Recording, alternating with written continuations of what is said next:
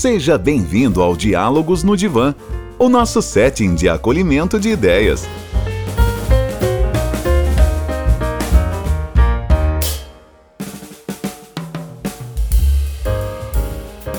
Olá, seres pensantes, tudo bem com vocês?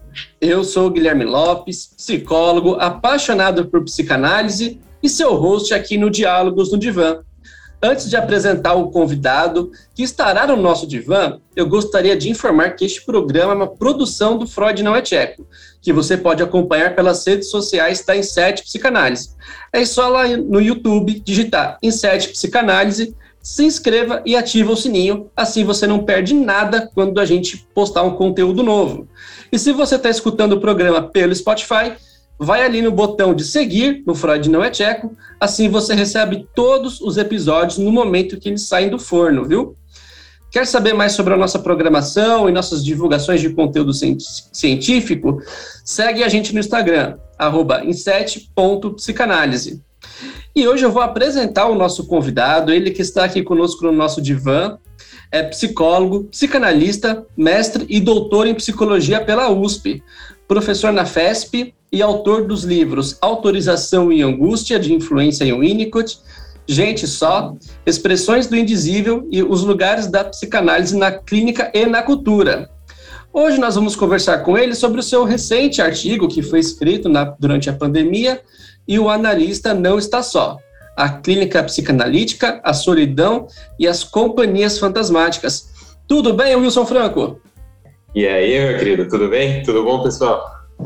Professora, é uma honra receber você aqui no nosso mês de estreia do Diálogos no Divã, em formato de podcast, né? E a ideia é a gente poder conversar um pouquinho sobre esse seu texto, que traz uma pertinência muito atual, que é esse momento ainda de pandemia que estamos vivendo, né? Tudo bem que vi que ele foi escrito no ano passado, hoje nós avançamos um pouquinho, mas que deixou marcas aí na psicologia e na psicanálise, né? Que fez a gente postular algumas mudanças com relação ao que a gente conhecia antes desse evento, né? Mas, professora, tem uma pergunta clássica desse programa que a gente pede para o convidado falar um pouquinho dele, como é que foi esse encontro dele com a psicanálise. E aí, professor, como é que você chegou até a psicanálise? Conta um pouquinho da sua trajetória para a gente.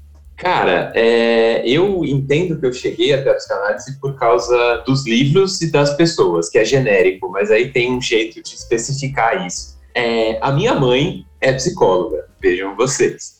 E isso, na minha adolescência, isso não tinha um papel muito relevante, porque ela, ela faz, fez uma carreira inteira como professora de inglês, mas ela tinha os livros em casa, e eu gostava muito de ler. Aí, às vezes, assim, eu já tinha queimado tanto do dinheiro dos meus pais com livro e revistinha e tudo mais, que eles falavam: pega alguma coisa da biblioteca, não vou comprar mais livro para você esse mês. E aí eu ia pegar livro deles. Né? E aí, numa dessa, eu acabei lendo várias coisas de psicologia e de psicanálise no ensino médio, porque era o que tinha lá, né? Meu pai é engenheiro químico, então tinha livros de química, que aí eu acabava não pegando. E tinha algumas coisas de literatura que eu pegava, né? Literatura clássica. E algumas coisas de psicologia da, dos tempos de graduação da minha mãe. Aí eu li, né, enfim, a biografia do, do Freud pelo Peter Gay, li alguns livros do Eric Fromm, que minha mãe gostou, né, quando ela era jovem, estudante de psicologia. E aí eu fui começando a gostar muito de psicologia e de psicanálise. Aí quando eu entrei na faculdade, eu, eu fui morar numa república, quer dizer, eu fui morar com a minha avó um semestre, aí não deu muito certo, porque eu acordava, eu tirava ela da cama de madrugada, não estava tudo bem com a saúde dela. E aí eu fui morar numa república, e os caras que moravam comigo na República, né, enfim, inclusive o Gus Valentim e o Daniel Polo, se estiverem ouvindo, eu agradeço, porque eles faziam um grupo de estudos de psicanálise com a Marlene Guirado. E aí, bom, eu, eu ia com eles, apesar de é isso, eu tinha acabado de entrar na graduação, né, não era um bom momento para eu frequentar um grupo de estudos de Freud, mas eu fui. Antes de estudar Freud na faculdade, eu estudava Freud no grupo de estudos. E eu nunca mais saí, na verdade. Eu fui sair do grupo de estudos da Marlene depois de formado. Então eu fiquei de 2004 até 2009 nesse, nesse curso no meio do caminho, é claro, eu fui estudando as coisas que lá na, na USP se estudava muito, né? Foucault, Deleuze e tal, fui aprendendo a falar mal da psicanálise, que é um, é um, é ofício que eu faço até hoje, mas por amor, né? Eu, eu critico a psicanálise por amor. E aprendi a fazer isso já na graduação. Então foi meio isso, cara. Interessante, né, professor? Porque é, aí a gente possibilita não ter uma visão idealizada demais, mas assim, é aquela crítica que possa torná-la real também, né? Pois é. Ao, ao Sabe, inclusive tempo, nesse né? sentido, cara, eu tenho uma anedota, mas que eu adoro, assim. Quando eu estava na, na graduação, eu fiz uma iniciação científica e, e X, aí depois segui a vida, né? Aí eu encontrei, um, um tempo depois, é, o meu orientador da iniciação científica, e aí ele, ah, o que você está fazendo e tal, e eu estava apresentando algum trabalho num congresso que tinha uma conotação um pouco crítica em relação ao Freud ou ao Lacan, já não lembro mais. E eu falei para ele, ah, então, estou fazendo esse trabalho, vou levar para o congresso e tal. É crítico, né? E aí ele me falou, esse é o Rogério Lera. Aí ele me falou, olha, eu acho que o maior serviço que a gente pode prestar às nossas teorias de referência é não tratá-las com condescendência. É a gente levar elas a sério. Se a gente percebe uma crítica, a gente explicita essa crítica nominalmente porque a gente confia na teoria, a gente sabe que ela vai sobreviver. Isso eu acho que me marcou muito, assim, é uma coisa que eu levo muito a ferro e fogo. Eu acho importante também para não virar um dogma, né? Uma, assim, uma cristalização da, da própria teoria e da própria prática do, da psicanálise, né? E, e, é o que a gente vê também no, nos pós-freudianos, né? A gente vai entrar um pouco sobre é, essa galera mais para frente da nossa conversa, mas todos eles em algum momento, sim, freudianos, mas críticos também, né? Podendo articular a psicanálise com o seu tempo e com as demandas que eles foram presenciando, né? E a gente está falando um pouquinho sobre isso e a gente grava esse programa num momento ainda muito delicado, né? Da, da pandemia, a respeito de tanta coisa que mudou a, a psicanálise, mudou a prática do analista, né? E o seu texto, ele possui uma inspiração neste momento, ainda que um, um pouco indireta, né? Como esse momento em que vivemos no nosso velho mundo te despertou em escrever sobre a solidão do analista? Desse, só uma correção, desse novo velho mundo, né? Como é que isso te despertou e como surgiu a ideia para escrever sobre a solidão do analista, professor?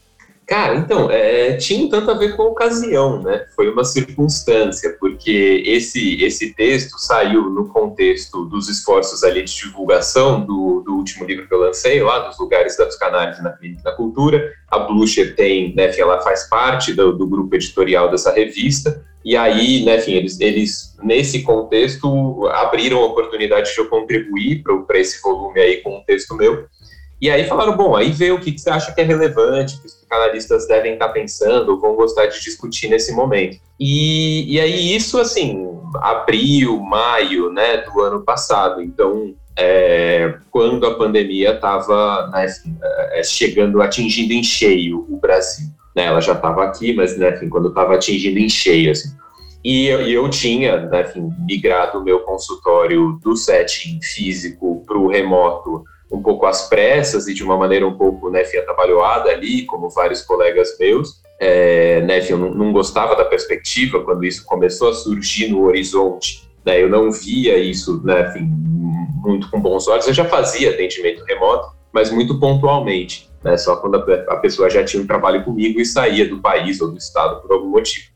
E aí, então, eu já tinha um trabalho remoto, mas eu, eu preferia não. E aí, com a pandemia, enfim, tanto faz se você prefere ou não prefere, era o que você tinha que fazer. E aí, né, enfim, fui pro confinamento lá, tava eu, minha esposa e minhas cachorras, né, enfim, no apartamento, fazendo toda a minha rotina, né, enfim, atendimento e tudo mais. E aí ficou forte para mim uma coisa que eu já sentia, que era isso, uma carga clínica elevada, eu não sei se quem está me ouvindo já teve essa experiência, mas quando você tem uma carga clínica elevada na semana, né, trabalha ali 25, 30, 35, 40 horas no consultório semanalmente, é, é, esse tema da solidão acaba se fazendo notar, assim. Porque é isso que, que eu comento no texto, inclusive, né? Você está com gente o tempo inteiro, mas a sensação de solidão, ela ainda que nem sempre ela seja explícita e consciente, ela está sempre lá. Né? Você passa o dia no consultório, atendeu pessoas, algumas pessoas você até pode ter tido um atendimento um pouco mais descontraído, dado risada, o que quer que seja, mas, mas tem essa coisa de se sentir sozinho.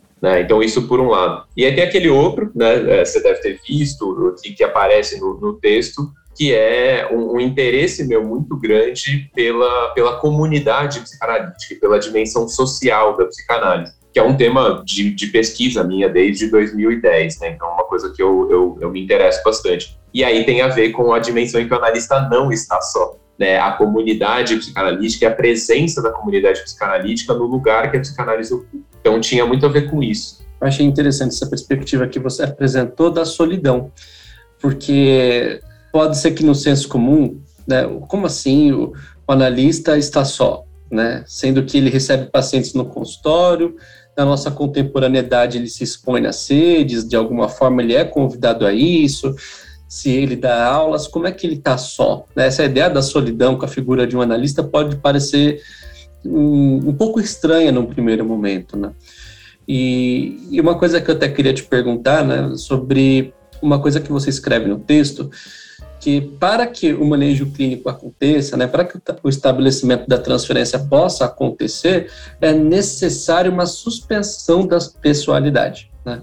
Eu queria que você contasse como isso se dá e já emendar uma outra coisa.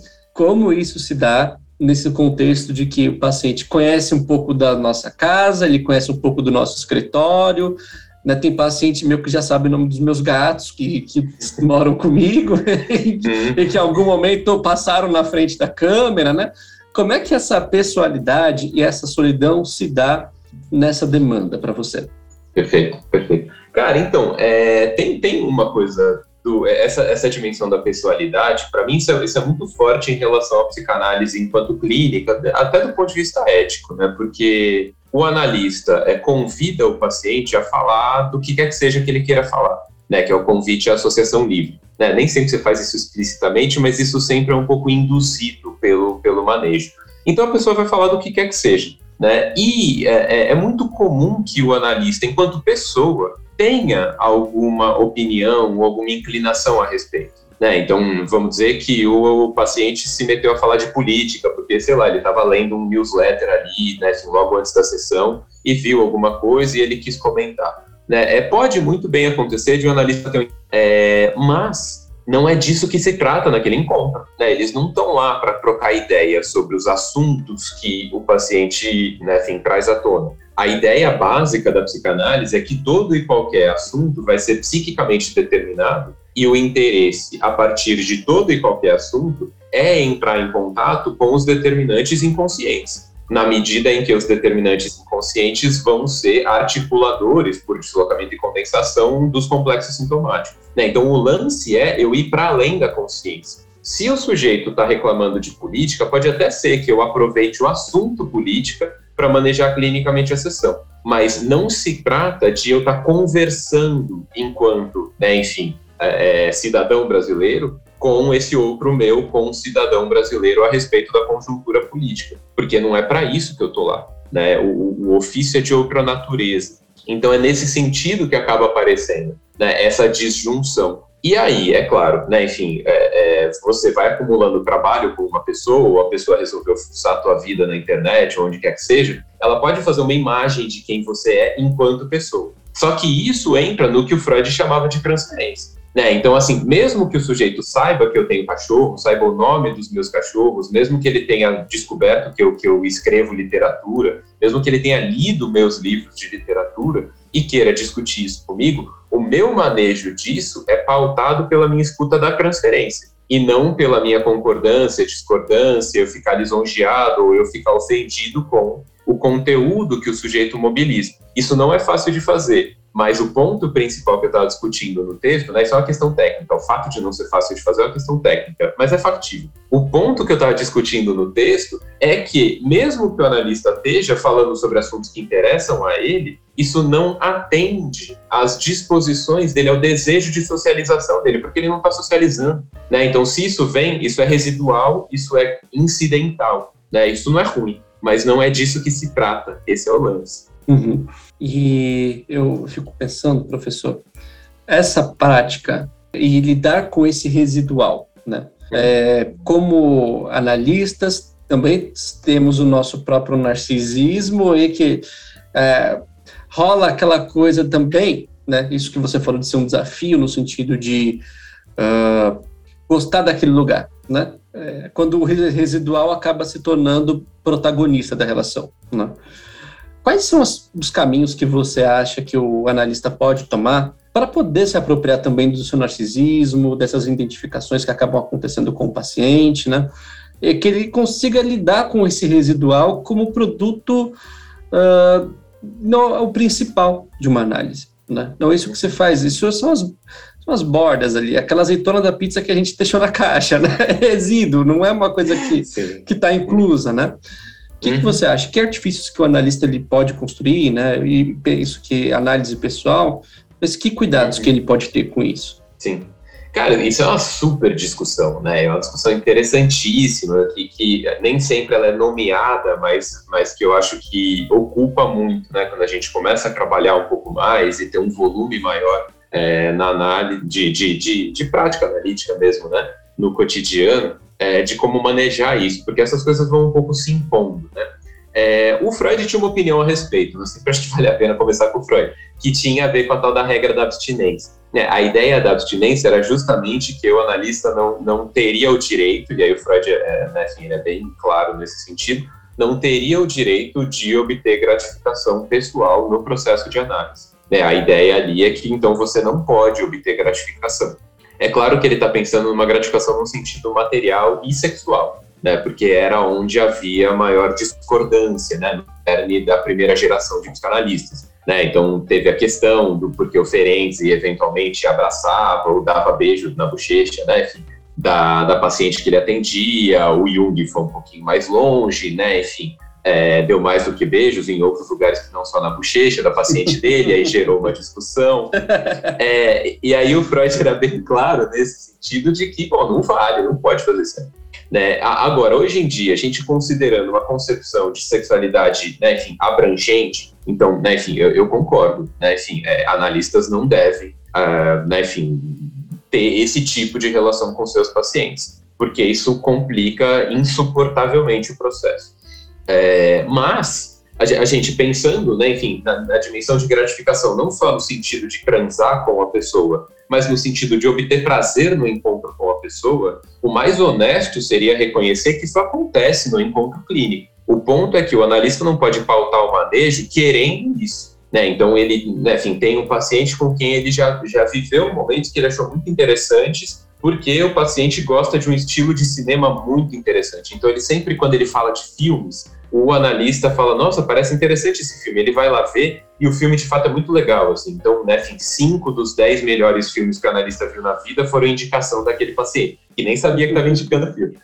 E aí o analista, né, enfim, quando o cara fala, ah, e aí eu vi um filme esse final de semana, e aí o cara vai lá e fala, e que filme que era? Né, e aí o analista intervém, assim, aí que filme que era? E aí o paciente vai lá e fala, fala o nome do filme. E aí fala, mas e, e, e bom, o que, que você achou do filme? É, esse ponto eu acho que é um ponto inadequado. Você entende? Porque o motivo do analista fazer essa intervenção não tem a ver com a clínica, tem a ver com o interesse pessoal dele. Né? Enfim, que, que a, a pergunta seja pautada pelo interesse pessoal dele me parece um desvio em relação à conduta. Não, não me parece equivocado de maneira alguma que o analista tenha gostado quando o paciente estava falando sobre o filme. Porque o paciente quis falar sobre o filme, o paciente é, é livre para falar do que ele quiser. Né? Então, tem pacientes, na minha experiência, por exemplo, né? tem pacientes que falam do ambiente de trabalho deles e eu acho interessante. Eu nunca trabalhei nessa área, não tenho amigos pessoais nessa área, nunca vou trabalhar nessa área, que eu saiba. Então, eles me contam de um pedaço do mundo que eu não conheceria se não fosse eles. Eu acho interessante, legal, né? Enfim, bacana saber. É, ou tem alguns momentos em que o paciente tem ali uma disposição de temperamento, de caráter, né, em que ele vai contando das coisas de uma maneira que você acha, né, enfim, é divertida, como entretenimento mesmo, né? Ele conta uma história, ele conta um caos, e você se diverte com a maneira como ele contou o caos. O ponto é se o seu divertimento está é, tá no primeiro plano. Se você coloca o seu divertimento como o objetivo do que você está fazendo ali, ou como primeiro plano, a, aí me parece que tem um equívoco em curso, né? Agora, aí você fez uma outra pergunta que estava embutida na tua pergunta, que é muito mais difícil de responder, que é como o analista faz para cuidar disso. Isso é difícil, cara. Tem uma discussão no campo lacaniano, você deve estar familiarizado com isso, que passa pelo lugar do dinheiro. Né? Então, para o analista não é, demandar gratificação narcísica, porque esse é o termo técnico para isso que a gente está falando aqui, para o analista não demandar gratificação narcísica de seu paciente, ele demanda dinheiro. Né? E, aí essa seria uma solução, né? uma solução apontada pelo Lacan. É, é uma discussão que levaria a gente bastante longe, eu não, eu não acompanho isso até o fim. Eu entendo a uhum. lógica, mas eu, eu, eu não acompanho isso até o fim. Até porque às vezes isso vai ficando um pouco teatralizado. Né? Então a pessoa não posso atender de graça porque eu não posso sequestrar o desejo do meu paciente. Então ele tem que me pagar. e aí você pergunta para o analista lacaniano, né? Aí, e ele pode pagar quatro reais, tudo bem para você? E o cara fala, tudo bem. E você sabe que o orçamento mensal dele circula ali 20 mil reais, entendeu? Tipo, cara, é, é, quatro reais e nada para você é tipo a mesma coisa. Do, do que, que você está falando? Quando você fala que ele não pode pagar nada, mas quatro reais significa que você não está sequestrando o desejo dele. Né? Qual, qual, é o ponto, né, do ponto de vista da teoria da clínica, né? Então, eu tô, tô é, é, claro que eu estou caricaturizando, eu sei que os lacanianos teriam né, enfim, uma longa conversa cheia de conceitos para problematizar essa, é, essa colocação que eu fiz, mas o ponto aqui é que os caminhos são diversos, não há consenso em relação a isso. Eu tenho clareza de que esse deve ser um parâmetro do posicionamento, ética no sentido de posicionamento do analista. Né, ethos tem a ver com isso, né, o lugar que você ocupa. Então, o posicionamento ético do analista deve contemplar esse, esse cuidado. Né? É, você pode se divertir num atendimento, né? você pode se divertir com o paciente, mas você não deve. É, eu falei da sushi, olha ela. É, mas você né, não tem direito de é, submeter o encontro com o paciente a esse parâmetro. Esse é o ponto. Massa, professor. E aí eu queria salientar um ponto do seu texto, que é quando você tira os seus leitores para dançar um forró. Explica aí para gente, né, como é que é essa disposição do analista, você faz um paralelo com o dançarino de forró, considerando tudo que é, é esse caminho que a gente está fazendo até aqui na nossa conversa, né? Você traz ali os conceitos também de falso self e verdadeiro self para fundamentar a relação do analista-paciente. Né? Então, quando é que é, vira um forró, mas que não é um ganho no forró em si, é mais na arte de poder ensinar a dançar, mais ou menos assim. E aí, o que, que você acha?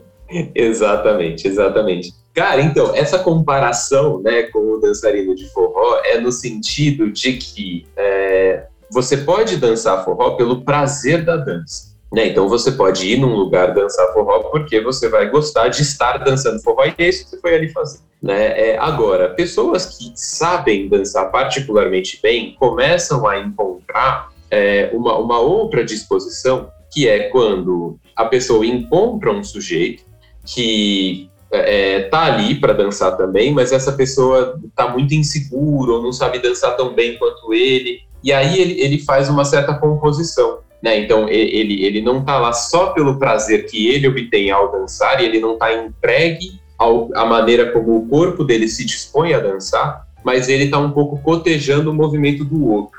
Né? Então ele está ali, é, um, né, enfim, é, é, é, é, compondo propriamente, uma composição. Né? E aí, nesse movimento que eu quis comparar, né? porque então você tem um encontro com uma pessoa, e eu suponho que analistas gostam de encontrar pessoas, então, né, enfim, eles, eles vão ter ocasião de encontrar alguma marca de, né, enfim, é, é, de retorno pessoal, né, de gratificação pessoal. Mas eles, em geral, vão estar é, atentos à necessidade de considerar o movimento que vem do outro. Então, mesmo que o paciente seja interessante, e mais ainda se o paciente for desinteressante, ele precisa conseguir compor a disposição dele do ponto de vista das, né, enfim, é, da propensão à gratificação dele com a composição que o encontro promove. E aí, né, para além da, da, da, composição, é claro, as necessidades e interesses do outro. Aí, em relação ao verdadeiro e falso self, que aí é o ponto que você falou, aí é estendendo a mesma lógica, no fim das contas, né? Eu peguei emprestado esses, esses termos do Winnicott, ainda que o conceito se preste a muitos mal entendidos, né? Então, né, enfim, as pessoas às vezes acham que o falso self é quando a pessoa é falsa né? Tipo falciane, assim, né? Quando a pessoa é. né? é e aí o... Exato, exato. E, e, verdadeiro self é quando a pessoa, né, enfim, é super autêntica, ela tá encontrada ali, tem tipo um brilho ursinhos carinhosos ali no Quase um Mahatma Gandhi, assim. Exato. É. E, e, e, esse tipo de entendimento, assim, isso, isso diminui a potência dos conceitos né, que é um risco que o Winnicott correu, né, que, sei lá, formulou esses, esses termos, que tem essa vocação, e aí as pessoas entendem desse jeito, que me parece que diminui muito. O lance, né, da maneira como eu uso esses conceitos nesse texto em específico, é que é, o falso self é, é, uma, é, é uma disposição é, interacionista. Então, ela é uma disposição que reconhece é, as imposições e as injunções e né, enfim, as necessidades que o meio de alguma maneira apresenta. E isso, né, enfim, é, o reconhecimento dessa, dessa necessidade de cotejamento daquilo que vem do ambiente, é, isso é, é, uma tarefa a se fazer, né, do ponto de vista da disposição subjetiva. Isso não precisa ser exatamente um esforço calculado, isso não tem a ver com a consciência, né, isso tem a ver com a disposição subjetiva. E aí o lance, né, a comparação com o dançarino de forró, tanto quanto a, a, essa comparação com o verdadeiro e falso self, é que o analista precisa, de alguma maneira, é, se colocar em função do que o, o Bion e depois o Luiz Cláudio Figueiredo tem chamado de função analítica. E a função analítica é uma certa disposição de mente, é um certo modo como você se coloca no encontro. Né? Então, quando eu falo da, da, da composição entre o verdadeiro e falso self de uma maneira específica pelo analista, é no sentido de ele ter essa necessidade de considerar as imposições do meio. Né? Nossa, professor, e aí eu acho interessante porque a partir dessa discussão no seu texto, ele vai virando, ele tem um ponto de virada, que é quando o analista não está só, né? Então, até aqui a gente vem falando dessa solidão, de como esse encontro com o outro, ele uh, funciona para a análise, né? E aí, em algum momento, você traz o não que está ali entre parênteses no, no texto, né? E quando é aquele não está só, né? E aí você vai trazer o Gasparzinho, os fantasminhas camaradas, aqueles que vão acompanhando a gente, as nossas referências, e você faz algumas divisões que eu acho interessantes nisso, né? Eu queria que você comentasse um pouquinho com a gente aquelas considerações sobre eh, os psicanalistas canônicos, esses fantasminhas, uns são maiores, outros menores, como é que isso funciona, professor? Sim, sim, sim. Cara, é, então, isso tem. Eu dividi em dois níveis, né, assim, para fins didáticos. Essas coisas são bastante confusas na prática, né? Elas se misturam e se determinam reciprocamente, é, se sobrepõem também. Mas a, divisão didática que eu faço é entre aqueles autores de referência do ponto de vista, né, enfim, de referência de formação, né, de vinculação. Então, os ismos a que a gente vai se vinculando, né, enquanto lacaniano, winnicottiano, kleiniano, bioniano, etc é, e um outro nível que é o nível da inserção comunitária, então as pessoas com as quais a gente troca de uma maneira um pouco mais encarnada.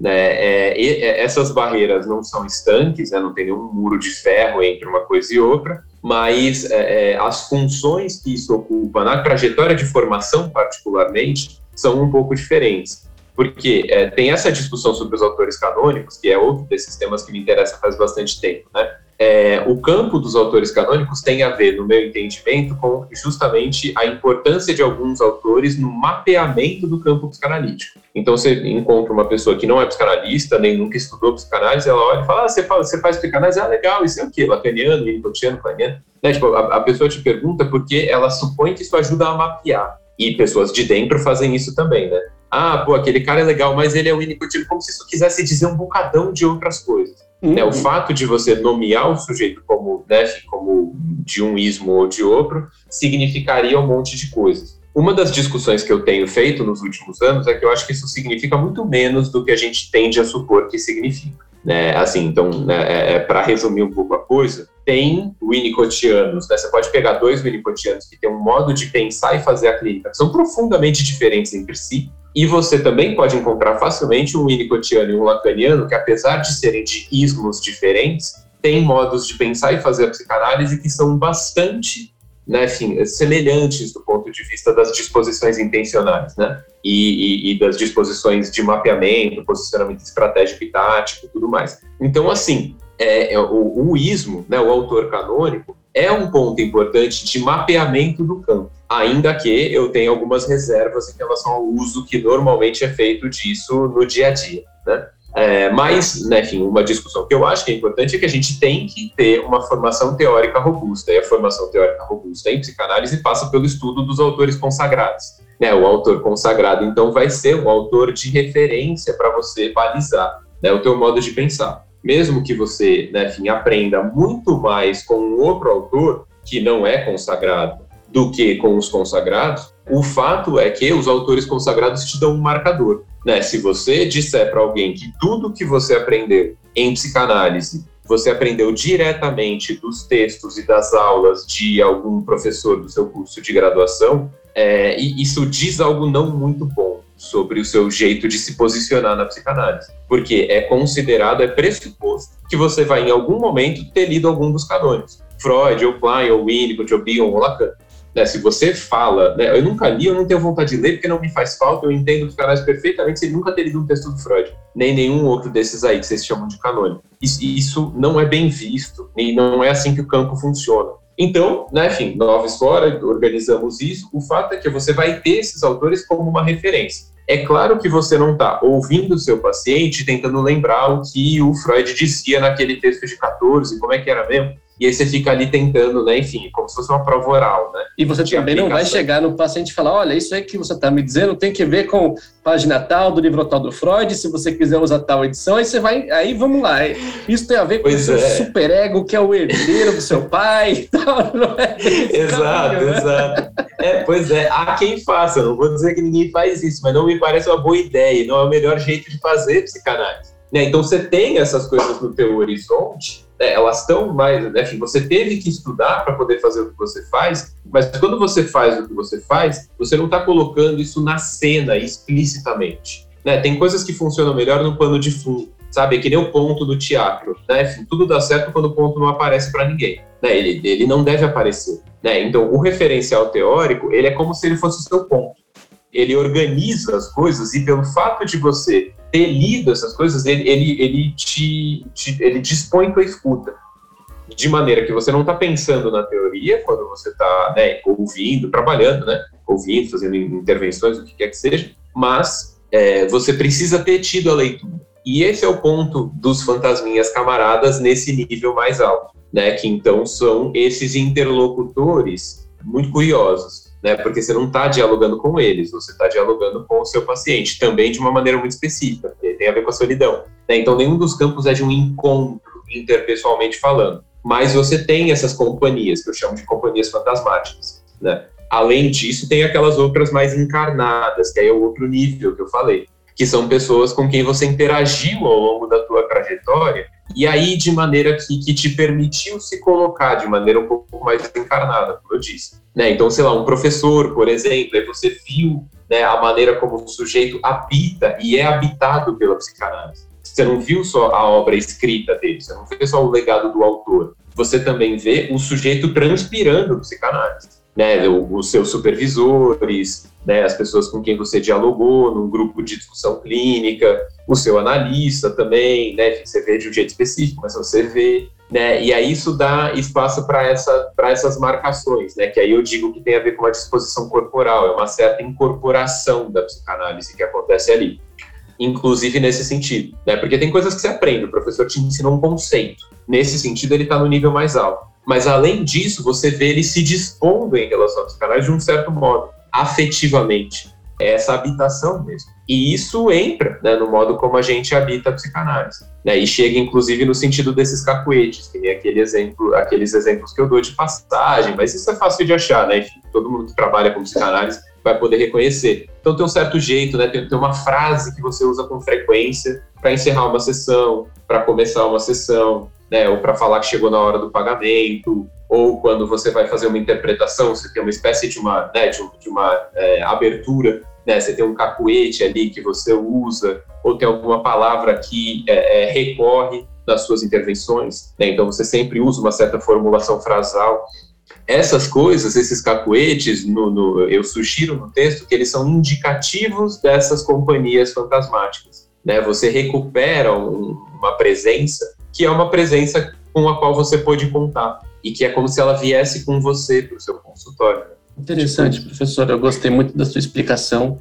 Eu acho que essa analogia com os fantasmas são bem legais, porque essa associação do texto, né? O fantasma ele, ele atravessa uma parede, mas é, ele não derruba a parede, não faz um buraco, ele só atravessa, né? E que é essa sensação. Então, como essa leitura teórica que você está apontando, ela fundamenta e baseia a nossa atenção flutuante, né? É, eu, eu, tenho a impressão de que a relação que a gente estabelece com a teoria é o grande regente da, da escuta, né? E você estava falando um pouco sobre é, esse processo de filiação, Né? Como é que você vê, por exemplo, então, os processos de formação? Muito ligados a um autor, talvez muito fixamente, um processo formativo que às vezes está muito ligado a uma institucionalização, ou esse processo ele pode ser mais plural? Uhum. Cara, então, é, eu, eu acho que tem um elemento muito importante nesse contexto, pelo menos no cenário brasileiro, que são as instituições. Né? As instituições acabam sendo um pouco as casas de câmbio dos processos de formação em psicanálise. Né? Elas regulam muito da trajetória das pessoas. É, elas não fazem tudo. Né? As coisas que mais importam da formação do analista, a, a formação, né? a instituição que oferece a formação, não tem como regular. Né, porque tem a ver com as disposições afetivas, né, enfim, os modos de habitação da psicanálise.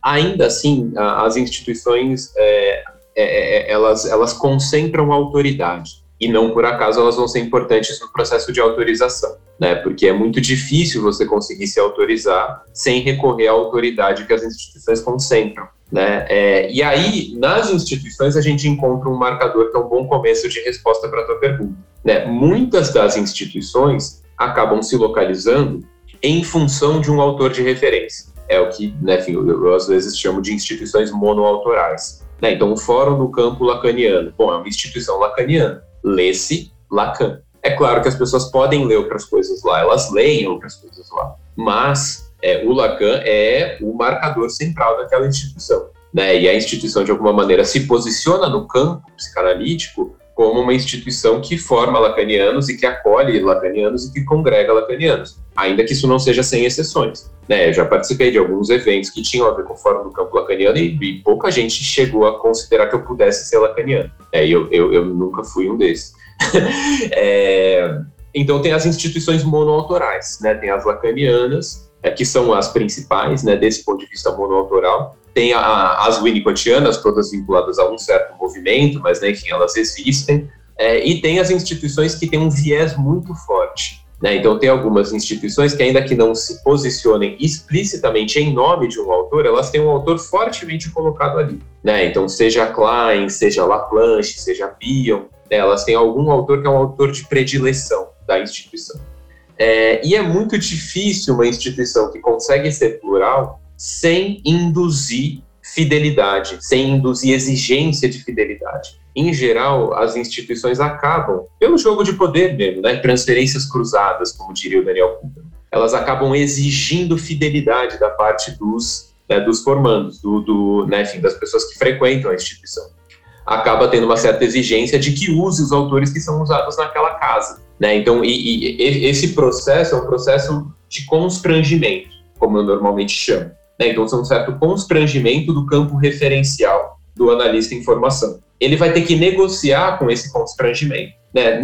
Um tanto disso é organizador. Né? Se não houver constrangimento nenhum e o sujeito tiver, né, enfim, arremessado ao universo infinito da bibliografia psicanalítica, ele fica muito perdido. Então, um tanto de constrangimento em geral organiza. Quando tudo vai bem, a, o constrangimento vai ao encontro da disposição afetiva que o analista já tinha. Então o cara tem, né, enfim, ele, ele tá fazendo análise com o analista do Fórum do Campo Lacaniano, ele adora o analista dele, adora no sentido transferencial, e aí ele acaba procurando, né, uma formação no Fórum do Campo Lacaniano. E aí o Fórum do Campo Lacaniano vai, de alguma maneira, né, enfim, demandar dele é, leituras direcionadas ao campo privilegiado pelo Fórum isso vai ao encontro do interesse do cara. O cara já queria isso de alguma maneira. Então, né, enfim, o fato de né, as pessoas torcerem o nariz se ele quiser falar sobre um texto do Corrute que ele leu, não é um problema, porque ele nem queria ler texto do Corrute de qualquer jeito. Né? Então, assim, é, é, um tanto desse constrangimento, quando eu falo de constrangimento, pode dar a entender que qualquer constrangimento é ruim, eu não acho.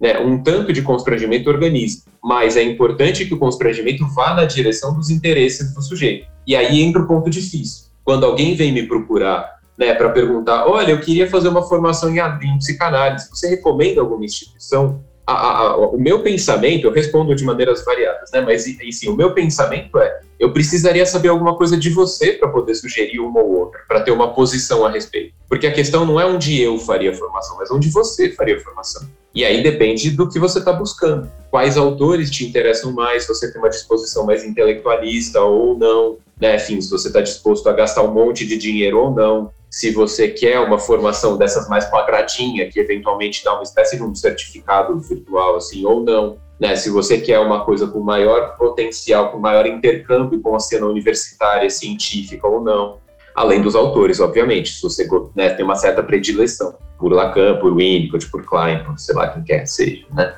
É, então eu acho que tem esse, eu estou falando um pouco das agruras do caminho, né? Eu estou falando dos desafios, assim. E aí o ponto é como o analista de informação vai negociar com essas coisas. Idealmente, o sujeito consegue não se sentir soterrado nem pela falta de direcionamento, nem pelo direcionamento. Porque é possível o sujeito sentir tanta falta de direcionamento que ele não consegue prosseguir com a formação dele enquanto analista. Né? Assim, é, ele não sabe em absoluto para onde ele vai, ele procura no Google e percebe que é uma má ideia. Por sinal, diga-se de passagem, é uma má ideia, tá? o Google não é uma boa fonte para indicar os melhores lugares para fazer formação de psicanálise. É, mas aí é isso, né? O cara fica meio paralisado por falta de parâmetro. Mas também pode acontecer o contrário, que aí é isso, excesso de parâmetro no sentido do sujeito se ver obrigado a ler de um certo jeito, falar de um certo jeito, pensar de um certo jeito, se posicionar na clínica de um certo jeito. Né? Tem gente que, assim, literalmente, a pessoa acha que o cacuete, né, enfim, se vestir com um certo tipo de roupa e cruzar as pernas e fazer aham, é necessário, é pré-requisito para ser psicanalista, que é péssimo né? Porque é, é, um peso, às vezes o cara não gosta de fazer aham, ou, ou, ou às vezes ele não deveria estar tá fazendo, mas ele acha um, que ele deve. Um estereótipo, né? Lembra até de Exato. uma propaganda de um certo chocolate aí que a pessoa tá lá, o, aspas, o Freud, que tá ali, tá meio que dormindo, né? Tentando fazer aham, e a outra tá comendo chocolate no, no divã, assim, escondido. Essa coisa bem é, sim, estereotipada, sim, sim. né? Que o analista é aquele que faz aham o tempo todo. E... Exato, exato. É, mas aí o lance é que, cara, às vezes passa, assim, por alguns lugares que a gente nem percebe, sabe? Então o cara entra numa instituição, e eu não quero ficar falando sempre das lacanianas ou winnicottianas, né? Às vezes o cara entra numa instituição kleiniana e, e, e, todos os professores que têm algum tipo de respeito e projeção naquela instituição é, fala de um certo tipo de intervenção. Né? Então a pessoa fala daquele momento em que ela interpelou o paciente, né? A analista adora falar disso, né? Na hora que ele foi lá e meio que chamou na xincha assim, o paciente. E aí, o, e aí o analista de informação acha que ele tem que fazer isso, ou que isso é fazer boa psicanálise né, que está longe de ser uma regra, né, enfim, tá bom, eventualmente isso pode fazer sentido, isso pode ser clinicamente relevante, mas se o cara acha que isso é performaticamente requerido, ele faz uma psicanálise que não conecta ele com a psicanálise que ele faz. Ele está fazendo porque ele acha que ele tem que fazer, ele está batendo continência para um fantasma meio tirano, no fundo é isso. São esses, é, é aquela coisa que a gente estava até comentando um pouco antes da gente começar a gravar, né, o quanto pode ser assustador para um psicanalista mais novo construir a sua identidade, construir a sua, o seu jeito de fazer psicanálise, né? Justamente porque esses referenciais assombram. E aí há uma tendência a recorrer a uma posição mais cristalizada, né?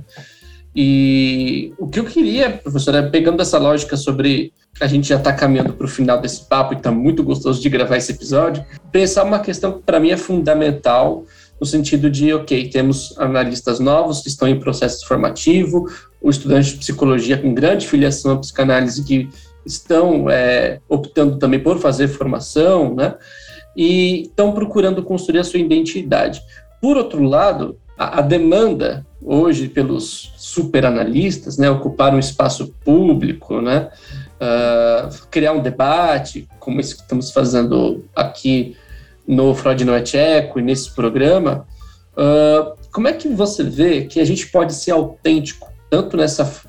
É, concluindo esse processo formativo, né, se é que um dia ele é concluído, acho que essa é uma outra questão também, para a gente não ocupar um espaço sem perder um lado autêntico, né? Por questões de pandemia, nos tivemos que fazer isso, era o que restou, não tinha outra opção, né? Como é que a gente pode lidar com o que é possível sem perder autenticidade. Sim, sim. Cara, então, pois é, eu, eu acho que tem um, uma vantagem que não é pequena, não é de se desprezar é, das consequências sociais da pandemia, que foi um investimento muito maior no, nas plataformas virtuais, que tem como vantagem tornar acessível o conteúdo para pessoas que muitas vezes, por muito tempo, tiveram é, distanciadas, né, enfim, alijadas aí de, de conteúdo né, que poderia ser relevante para a formação delas. Então, por exemplo, né, é, eu ofereci com um amigo meu lá, o Paulo Bira, a gente oferecia um grupo de, de trabalho sobre clínica e política em psicanálise por alguns anos, uns 4, 5 anos, né, enfim, que era um grupo aberto e, né, enfim, nunca foi cobrado, nem tinha frequência obrigatória, nem nada do gênero. É, mas assim, a Universidade de São Paulo fica em uma cidade específica, um lugar específico da cidade, a pessoa tem que se deslocar até lá. Né, é, Para muitas pessoas é intimidador estar tá dentro da, da, da, USP, né, enfim, pelo peso que a instituição tem, a pessoa acha que ela não tem o direito, né, porque tem muita violência simbólica, né, enfim, nas cidades brasileiras. E aí, então, eu acho que a pandemia trouxe essa, essa consequência que foi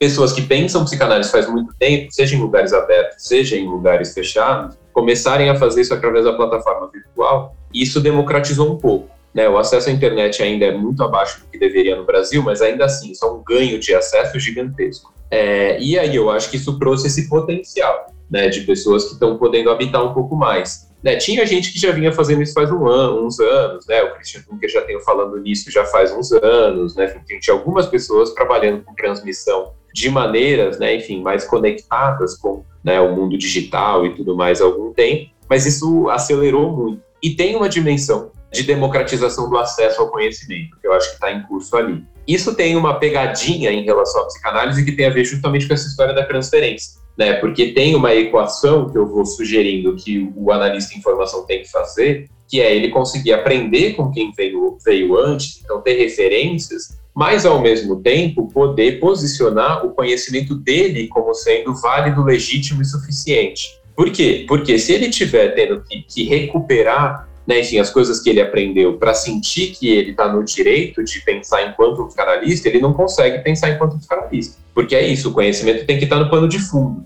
Então ele tem que ser um pressuposto. E aí, nesse sentido, tem inseguranças, inibições e vulnerabilidades que amputam a possibilidade do sujeito se apropriar da psicanálise que ele poderia praticar, né? Porque tem uma barreira. E aí, o risco, me parece que é desses psicanalistas com maior projeção, né, que, que, que tem, então, né, uma capacidade de transmitir psicanálise para muita gente, eles ajudam a democratizar o acesso à informação, mas eles podem ter um acesso de obscurecimento, uma função de obscurecimento do acesso à posição de psicanalista. Porque, né, enfim, o, o, cara vai lá e ele assiste, né, enfim, uma videoaula de algum professor qualquer, e o cara, tipo, é genial, faz mil articulações, explica o texto de um jeito que aquele cara nunca tinha entendido antes.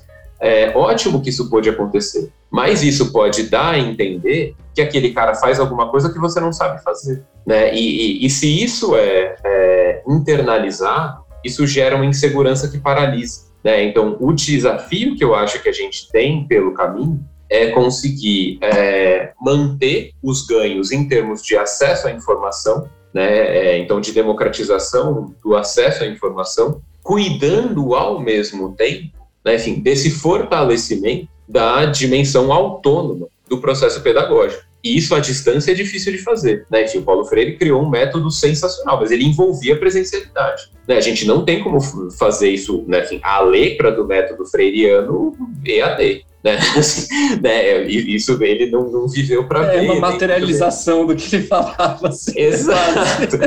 Aí a gente tem que ver né, como resolver esse imbróglio né, que fica criado numa dessas sabe? Porque, assim, numa instituição, eu frequentei né, algumas instituições de, de transmissão da psicanálise, e eu, e eu percebo, assim, que tem uma, um dispositivo institucional que é central, que é o corredor. Né? Então, assim, o cara tá lá todo embasbacado, porque ele ama o professor de paixão, não sei o quê. Aí chega um dia que ele tá ali no café, esperando a hora de entrar pra aula, e ele fala, nossa, porque eu amo esse cara, eu nunca vou ser um psicanalista que nem ele. E aí algum colega de turma generoso o suficiente, dá tipo um peba na orelha dele e fala, para de ser besta, como assim? você está aqui estudando, você, você, fez uma intervenção genial aquele outro dia no seminário clínico, você fez uma apresentação super bacana, como assim você nunca vai ser que nem ele? Melhor para os seus pacientes que não, você não vai ser que nem ele, porque esse vai ser você. Né? Então, isso acontece muito no corredor. Se você está no online, cara, você tipo, né, enfim, você saiu da aula, pô, você, tá em casa. né? A gente e aí volta para tem... aquele lugar da solidão, né? Isso, exato, porque aí, cara, você tem que achar um jeito de negociar com os seus fantasmas, né? Porque se eles ficam muito grudados ali, né, você não consegue pensar. Se eles, se eles estão, né, se eles estão muito presentes, muito próximos à tua consciência, eles obturam a tua escuta, né? Obtura no sentido de ele tirar o, o teu caminho de acesso, né? É, e aí isso eu acho que é um desafio que, né, assim, para transmissão uh, remota da psicanálise, a gente ainda tem que, que cuidar melhor, eu acho. Sensacional, professor. Sensacional. Eu acho que tudo que a gente está falando aqui passa por um processo formativo, passa por ter que lidar com a própria solidão e, e passa por algo que a gente sempre fala aqui nos programas da Insight, né? Se tornar uma pessoa pensante. Né? Acho que quando a gente consegue negociar com, com os nossos fantasmas, né? E, e pôr na mesa e falar, olha, é isso, mas eu posso ser... Isso talvez eu não seja mesmo, mas o que, que eu posso ser a partir do que eu não sou, né? Uhum. Então, eu acho que quando a gente consegue fazer esse desdobramento, né? a gente se autoriza também, né? Então, é, é, é, isso que eu acho que, quando a gente talvez para de fazer essa pergunta recorrentemente, porque estamos mais autorizados, né? Exato. É. E aí tem uma, tem uma respostinha assim que eu sugeriria, né? A resposta padrão ali para você deixar a secretária eletrônica, né? Às vezes a pessoa está ouvindo, está estudando psicanálise ou está lendo um texto, ela fala, pô, isso aqui é muito difícil. É, o que eu sugeriria, assim, sempre que você tiver um pensamento como esse, isso aqui é muito difícil. Aí pensa assim, bom, é, se isso aqui é muito difícil, quer dizer que eu vou ter que ser bom, sabe? Eu, eu vou ter que ser muito bom para dar conta disso aqui. Então, beleza, né? Ah, bom, esse texto é muito difícil, tá bom. Né? Então, você, então você vai ser bom, vai ser um bom leitor, vai ser um bom estudioso e você vai dar conta da tarefa, cara. Esse texto vai ser teu, né? Assim, você, você vai se apropriar desse texto. Me lembrei daquele vídeo do Clóvis de Barro fazendo. Você tem brio? Cadê o brio, né? É exatamente. Né? Ele foi aquele jeitão dele. Ex exatamente, exatamente. Pô, você lê um parágrafo do, do, do, Lacan e você não entendeu. Você tá de brincadeira, porra? O que, que, é Porque isso? Porque tá na minha frente, Lacan morreu faz tempo. Se eu não entender essa porra, não faz mais nada da vida. Né? Então você tem que achar o jeito. Professor, muito obrigado pela sua presença aqui no Diálogos no Divã, um, um programa que está hospedado no Freud no Echeco. Tenha esse divã sempre aberto para você trabalho obrigado, novo, cara, coisa obrigado. nova, traz para cá para a gente conversar. E eu queria abrir um espaço aí para você dizer o que, que você anda fazendo, as pessoas que estão te ouvindo que querem te acompanhar. Sei de um curso que está rolando aí. Conta aí para os seres pensantes, professor. valeu, valeu. Bom, antes de mais nada, então agradeço também eu, agradeço você, Guilherme, agradeço o pessoal aí, né, enfim, do Fred Noite Eco, é, né, enfim, pelo convite, pela oportunidade, fico bem feliz. E, cara, então, eu tô é, em outubro agora, né, enfim, outubro de 2021, vai rolar um curso no Espaço Cult, que chama Winnicott Desconstruído, que aí a ideia é tomar o Winnicott como uma plataforma, né, para discutir a psicanálise contemporânea e os lugares da psicanálise contemporânea, né, aí além disso, eu me aventurei recentemente nesse campo dos canais do YouTube, eu tô com, né, eu, eu, eu tinha um blog já fazia muitos anos, que é o Errances, que é um blog de literatura, política e psicanálise, e aí, desde agosto, desde esse mês, eu estou também com um canal do Errâncias no YouTube. Né? Então tem essa mídia e as coisas que eu vou produzindo aqui e ali é relativamente fácil de ficar sabendo se você me acompanhar ali, seja pelo Facebook, seja pelo Instagram. O Instagram ainda vou aprender a usar direito. Meu Instagram ainda é marromeno.